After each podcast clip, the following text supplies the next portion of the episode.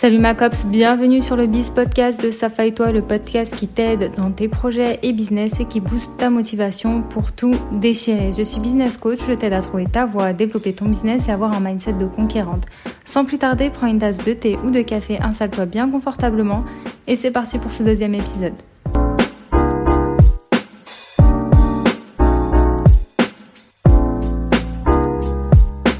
Donc aujourd'hui, on va parler mindset. Donc le mindset est un mot anglais signifiant état d'esprit ou encore mentalité. Euh, c'est en quelque sorte l'état d'esprit qu'il faut avoir pour pouvoir réussir dans n'importe quel domaine de sa vie. Clairement, le mindset, c'est une compétence à part entière qui est essentielle à développer pour réussir parce que si tu as l'expertise, le savoir-faire, l'expérience, mais que tu n'as pas la mentalité pour accomplir tes objectifs, bah au final, tu ne vas pas avancer. Et c'est pour ça qu'aujourd'hui, j'avais envie qu'on en parle pour décortiquer les cinq blocages qui t'empêchent d'avancer dans ton projet ou bien dans ton business et les éradiquer à tout jamais pour que tu sois enfin libérée et prête à réussir et à tout déchirer. Donc, quand je parle de mindset, j'aime bien raconter l'histoire de Roger Bannister parce que c'est super, super parlant comme exemple. Donc, en fait, dans les années 50, euh, des experts disaient qu'il était impossible de courir le 1 mile. Donc 1 mile, c'est équivalent à approximativement 1,5 km en moins de 4 minutes. Donc en fait, humainement, c'était infaisable d'après les experts. Mais Roger Bannister avait le mindset de vainqueur. Il avait décidé de réussir et avait décidé que c'était possible. Et il n'a pas eu de pensée limitante en se disant, bon, puisque les experts ont dit que c'était impossible, bah c'est impossible. Non, il s'est dit, c'est possible. Et ça a été le premier homme, en fait, à courir le 1 mile en moins de 4 minutes. Et ce qui est surprenant, c'est qu'après ça, il y a plein, plein, plein de personnes qui ont réussi à courir le 1 mile en moins de 4 minutes parce qu'en fait, Roger Bannister avait débloqué cette pensée limitante. Il avait levé le blocage de l'impossibilité. Ce qui était autrefois impossible est devenu possible. Donc en fait, ça, c'est vraiment un exemple du mindset de vainqueur. C'est clairement donc le mindset, c'est clairement la base pour réussir. Vraiment, tu pourras te fixer tous les objectifs du monde. Si l'état d'esprit ne suit pas, alors rien ne se passera. Donc, let's go pour les 5 blocages à éradiquer à tout jamais.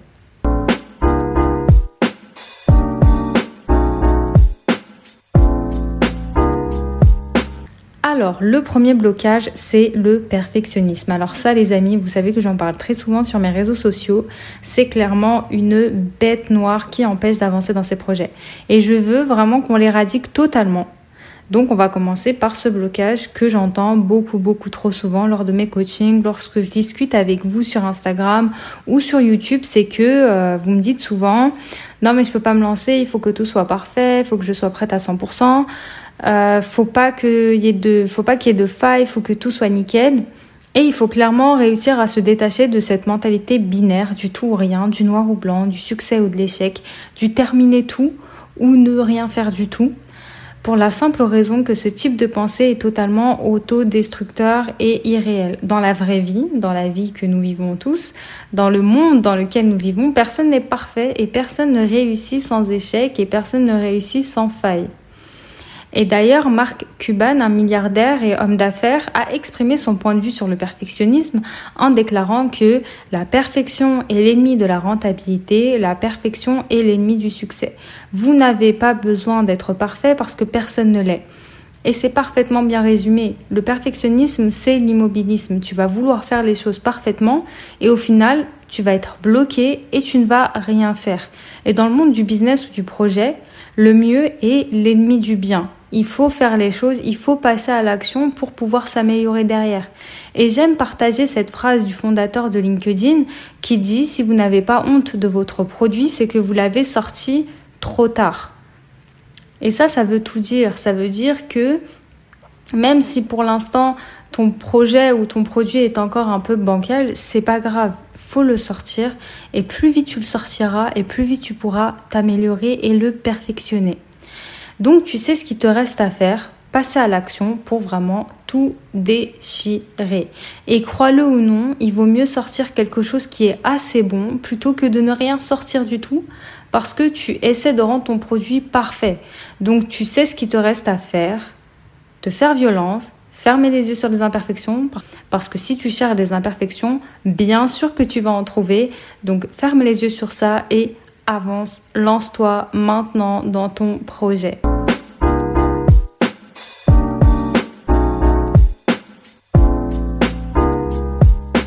Alors, le blocage numéro 2, c'est la peur d'échouer. Alors, ce blocage aussi, je l'entends beaucoup. Oui, mais j'ai peur de me lancer parce que j'ai peur de rater, j'ai peur d'échouer, parce que ça se comprend, dans notre société, c'est presque tabou. C'est même le vol de mort du business. Personne n'ose prononcer le mot échec, et pourtant, je vous promets qu'on fait tout face à l'échec c'est inévitable. Donc le monde, dans le monde réel, personne ne réussit sans échec, encore une fois, comme je vous l'ai dit.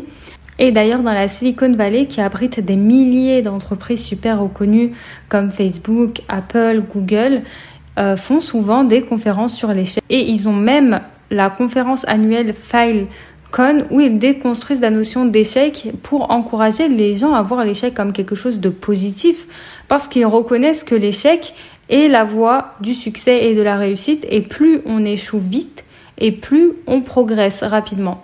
Donc échouer, c'est comprendre de manière concrète ce qui marche et ce qui ne marche pas pour par la suite bah, progresser plus rapidement. Donc si tu es face à l'échec, il faut pleurer, il faut euh, se libérer de ses émotions, il faut accueillir ses émotions. Donc voilà, on va pleurer trois jours en regardant des séries, en mangeant des chips pour se consoler, mais pas plus de quelques jours et après on se remet en selle pour célébrer son échec en lui donnant de la valeur parce que nous sommes responsables de notre comportement face à l'échec. Et ceux qui ont réussi, ce ne sont pas ceux qui n'ont jamais échoué, ce sont ceux qui ont transformé leur échec en levier de motivation puissant et qui n'ont jamais abandonné même après moult et moult échecs. Par conséquent, débarrasse-toi de cet état d'esprit qui te bloque et ose faire ce qui te plaît sans avoir peur d'échouer parce que bah tu vas échouer. Je suis désolée de te le dire, mais on va tous échouer quelque part. Et c'est grâce à l'échec, encore une fois, qu'on va apprendre de nos erreurs pour nous améliorer. Et il y a un exemple très parlant et très courant, c'est l'exemple d'Harry Potter. Est-ce que tu savais que la célèbre auteure qui est aujourd'hui mondialement connue et reconnue avait envoyé le manuscrit de son premier livre à plusieurs agents littéraires et huit maisons d'édition qui ont tous refusé de publier son premier roman qui était bah, Harry Potter. Et imagine si elle avait dit au premier, euh, au premier refus, bon ok maintenant j'abandonne, c'est nul, euh, je vais pas y arriver, on m'a déjà refusé et tout et tout, qu'est-ce que je vais faire, je suis trop trop nulle. Ben, en fait aujourd'hui Harry Potter n'existerait pas et elle n'aurait pas eu le succès qu'elle a aujourd'hui. Mais puisqu'elle a persévéré pour atteindre son but et son rêve ultime, à savoir publier son roman, eh ben elle a réussi à force de persévérance et de patience et elle a rebondi en fait après chaque échec.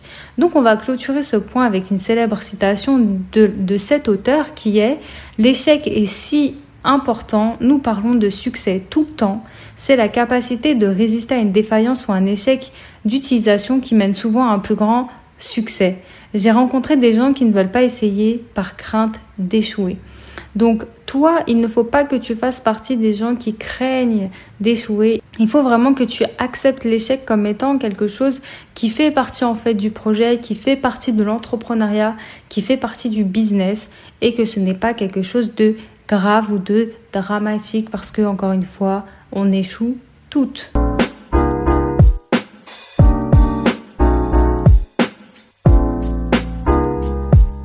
Le blocage numéro 3, se soucier du regard des autres. Alors là, alors là, alors là, ça c'est quelque chose aussi que je vois très souvent. On va parler de ce blocage en commençant par la célèbre citation de Lao, Lao Tzu donc un sage chinois qui nous a dit faites attention à ce que les autres pensent et vous serez toujours leur prisonnier.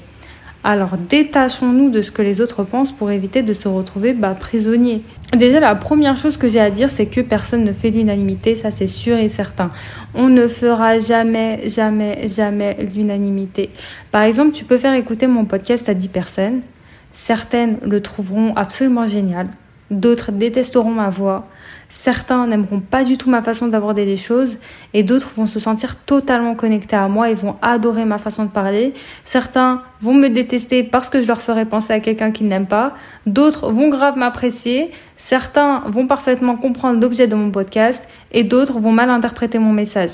Donc c'est pour te dire que il y a autant d'avis qu'il y a de personnes. Et l'opinion des autres n'a rien à voir avec toi. C'est difficile à croire, mais ça ne te concerne pas. Les opinions des autres ont tout à voir avec eux, leur passé, leur jugement, leur goût, leur éducation, leur mode de fonctionnement. Donc au final, tu ne dois pas accorder d'importance à un jugement qui ne te concerne pas du tout. Là, tu dois me dire en levant les yeux au ciel, ok, ça va, mais comment moi je fais concrètement pour arrêter de me soucier de ce que les autres pensent de moi? Déjà, la première chose à faire, c'est de se donner de la valeur. Connaître tes plus grandes qualités, tes plus grands talents et tes failles. Quels sont les, quels sont les défauts sur lesquels il faut que tu travailles pour t'améliorer? Il faut que tu prennes du recul sur la vie des autres s'il s'agit d'une critique négative, de t'en détacher totalement en ne, en ne la prenant pas du tout en considération. Et s'il s'agit d'une critique négative mais constructive, se l'approprier pour pouvoir s'améliorer. Et surtout, ce qu'il faut dire, c'est que nous ne sommes pas responsables de comment les autres nous perçoivent, mais nous sommes responsables de la manière dont nous réagissons face aux critiques, face au regard des autres. Donc en fait, lorsqu'on base nos sentiments sur les opinions des autres, nous leur donnons et nous leur permettons de contrôler nos vies. Et ça, c'est super, super dangereux. Et se soucier du regard des autres est une mauvaise habitude. Donc, on ne peut pas dire que le changement se fait en un claquement de doigts. C'est vrai que c'est quelque chose qui va se faire euh, sur la durée, dans le temps, etc. Mais il faut commencer à entreprendre le changement et à se détacher progressivement du regard de l'autre. Et beaucoup d'entre nous ont la mauvaise habitude de penser au pire scénario. Par exemple, si je lance mon projet, les autres vont me critiquer, ils vont dire que ce que je fais c'est super nul, que je mérite pas, que je ne mérite pas, que je ne suis pas légitime, que mon travail ne sert à rien, on va m'insulter. Et en fait, ça, c'est un nom. Dans le monde de la psychologie, on parle de pensée catastrophique. Et la plupart du temps, ces pensées catastrophes n'existent que dans notre esprit. On se crée des inquiétudes et des peurs qui ne se produiront probablement jamais. Les gens ne vont même pas se rendre compte que tu as lancé ton projet, donc vraiment t'inquiète, lance-toi et ne pense pas à tes pensées catastrophes. Et n'oublie jamais, tu es responsable de chacune de tes pensées. Donc remplis tes pensées de possibilités positives et non négatives. Je sais, je sais, c'est beaucoup plus facile à dire qu'à faire, mais tu peux y arriver. Et d'ailleurs, j'ai créé le workbook guide de la confiance en soi et de l'estime personnelle pour aider les femmes à faire le point sur leurs pensées négatives et pour gagner en confiance en elles. Donc tu peux te le procurer sur les sites internet safa et toi il y a de nombreuses femmes qui l'ont déjà acheté et qui sont super super satisfaites.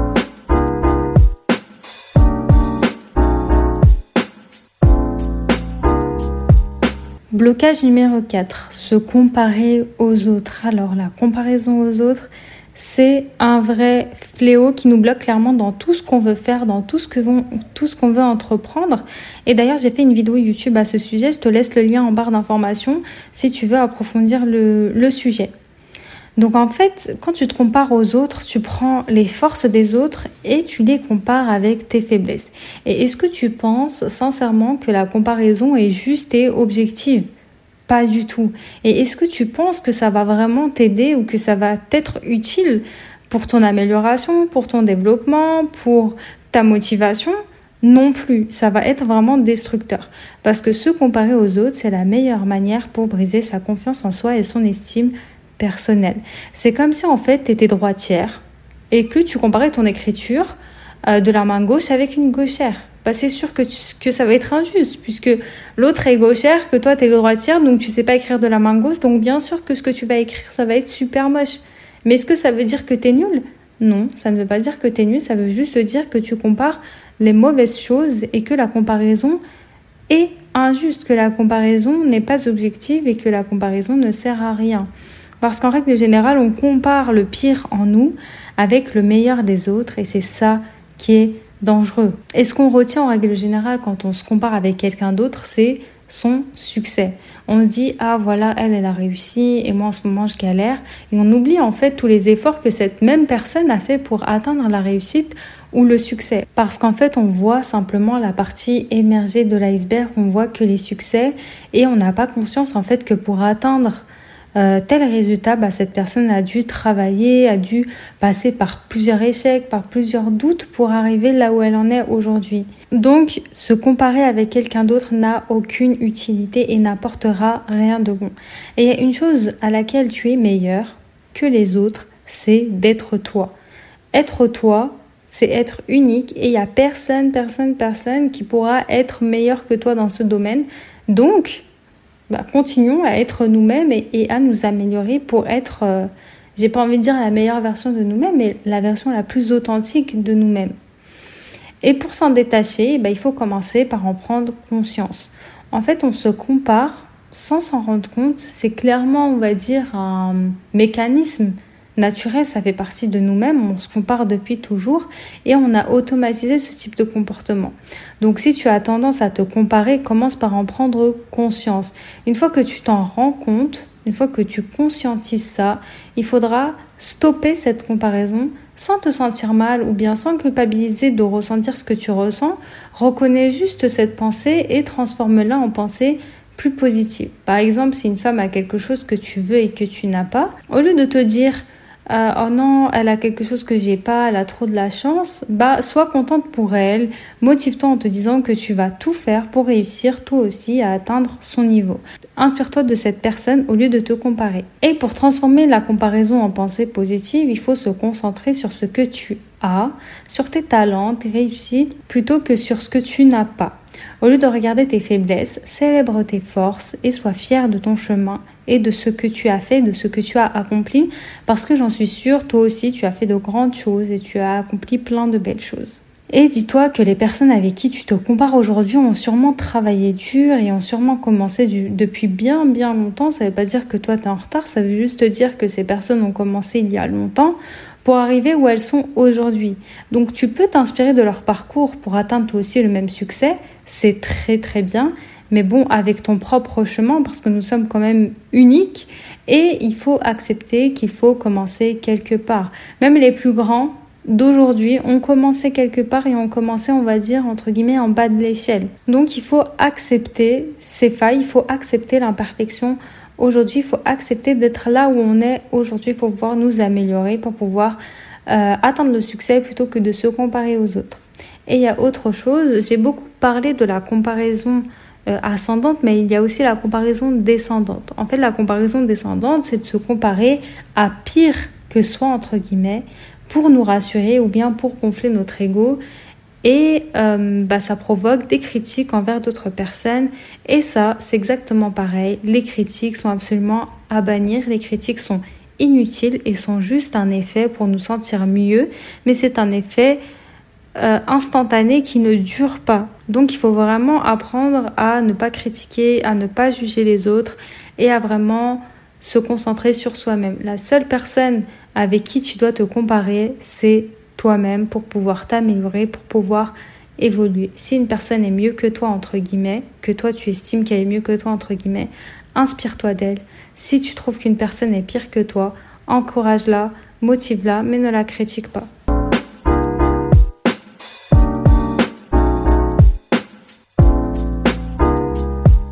Donc le dernier blocage, c'est le blocage numéro 5, ce sont les pensées limitantes. Alors celles-ci, les pensées limitantes, elles sont sous toutes les formes, toutes les coutures, elles existent, mais euh, vraiment c'est quelque chose. Les pensées limitantes, c'est quelque chose. Et euh, j'avais envie de terminer avec ce blocage parce que c'est aussi un blocage qui est très très présent dans la tête des femmes qui veulent entreprendre, qui veulent se lancer dans des projets. Elles ont souvent plein plein de pensées limitantes. Et même qu'on est même et même quand on est en plein dedans, quand on entreprend, moi je sais que très souvent je suis face à des pensées limitantes, mais puisque je les reconnais, je sais euh, comment elles se manifestent et quand elles se manifestent, bah, j'arrive à mieux les contrôler. Parce qu'en réalité, euh, on aura toujours des pensées limitantes, on va jamais s'en débarrasser à 100%, mais il faut savoir les reconnaître pour pouvoir les calmer, les taire et surtout les maîtriser. C'est ça le plus important. Et en fait, euh, je voulais te parler de ça en te parlant de l'effet placebo. Parce que le mindset et les pensées limitantes, c'est un peu, voire carrément comme l'effet placebo. Notre état d'esprit, nos croyances influence notre vie parce que notre état d'esprit fonctionne un peu comme l'effet placebo. Donc un morceau de sucre qu'un médecin va te prescrire comme un véritable médicament peut avoir exactement le même effet qu'un vrai médicament. Et en fait, la croyance du patient va créer son état de santé. Et c'est exactement la même chose pour les pensées limitantes. Nos croyances ont un impact sur notre santé, sur notre travail, sur nos relations, sur notre réussite, et j'en passe. Donc si toi, tu te dis que tu es nul, que tu ne vas jamais réussir, bah ton cerveau, il va traiter cette information comme étant vraie. Et au final, qu'est-ce qui va se passer? Bah tu ne vas rien faire, tu vas être nul et tu vas pas réussir. Et c'est un peu comme l'histoire de Roger Bannister que j'ai raconté au début du podcast. Lui, il n'avait pas de pensée limitante par rapport au fait de réussir à courir le 1 mile en moins de 4 minutes. Et donc, il a réussi à le faire. Il a réussi à débloquer cette pensée limitante que tout le monde avait. Il s'est entraîné et il a réussi. Et c'est exactement la même chose pour toute autre pensée. Si tu te dis non mais je vais pas réussir, alors oui, tu vas t'auto-saboter et tu ne vas pas réussir parce que tu auras cette pensée limitante, tu vas te bloquer. Parce qu'en fait, les pensées limitantes, ce sont des pensées et des hypothèses qui régissent notre carte mentale et qui transforment le possible et l'impossible. Et en fait, les croyances limitantes, c'est un peu la lentille à travers laquelle tu expérimentes le monde qui t'entoure. C'est le filtre à, travers lequel bah, tu interprètes ta réalité. Et maintenant, tu dois te dire, ok, maintenant que tu nous as parlé des pensées limitantes, comment faire et comment savoir quelles sont nos pensées limitantes?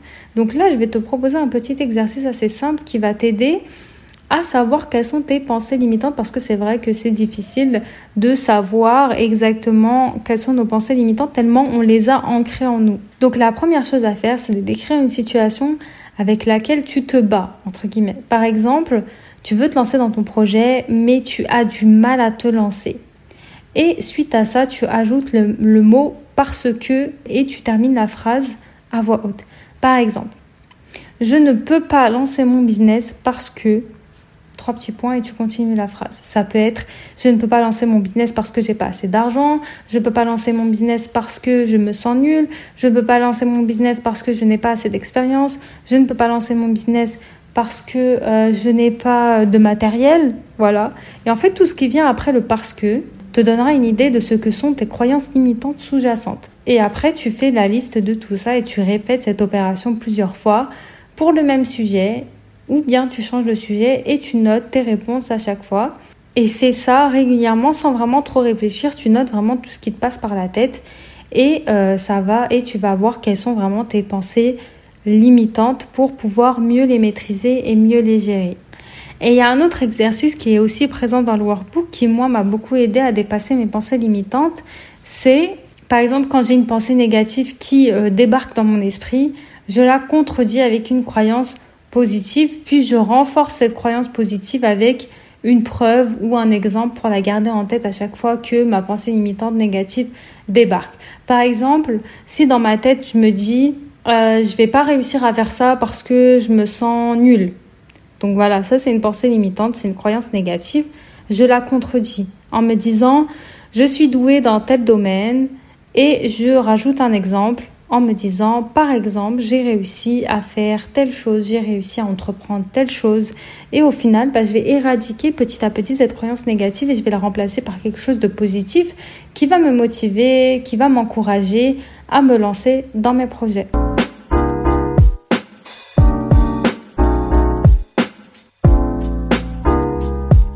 Et voilà ma copse, on arrive à la fin de ce deuxième podcast. J'espère qu'il t'a plu. Moi j'ai adoré l'enregistrer. C'est un sujet que j'aime beaucoup, beaucoup, beaucoup aborder. Si tu as besoin d'un coaching dans ce domaine-là, tu peux tout simplement réserver sur mon site internet.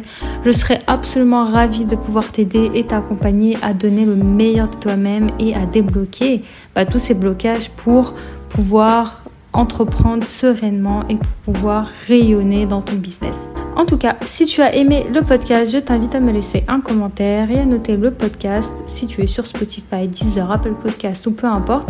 Et si tu es sur YouTube, à me laisser un pouce en l'air. Et sinon, on se dit à très très vite pour de nouvelles aventures.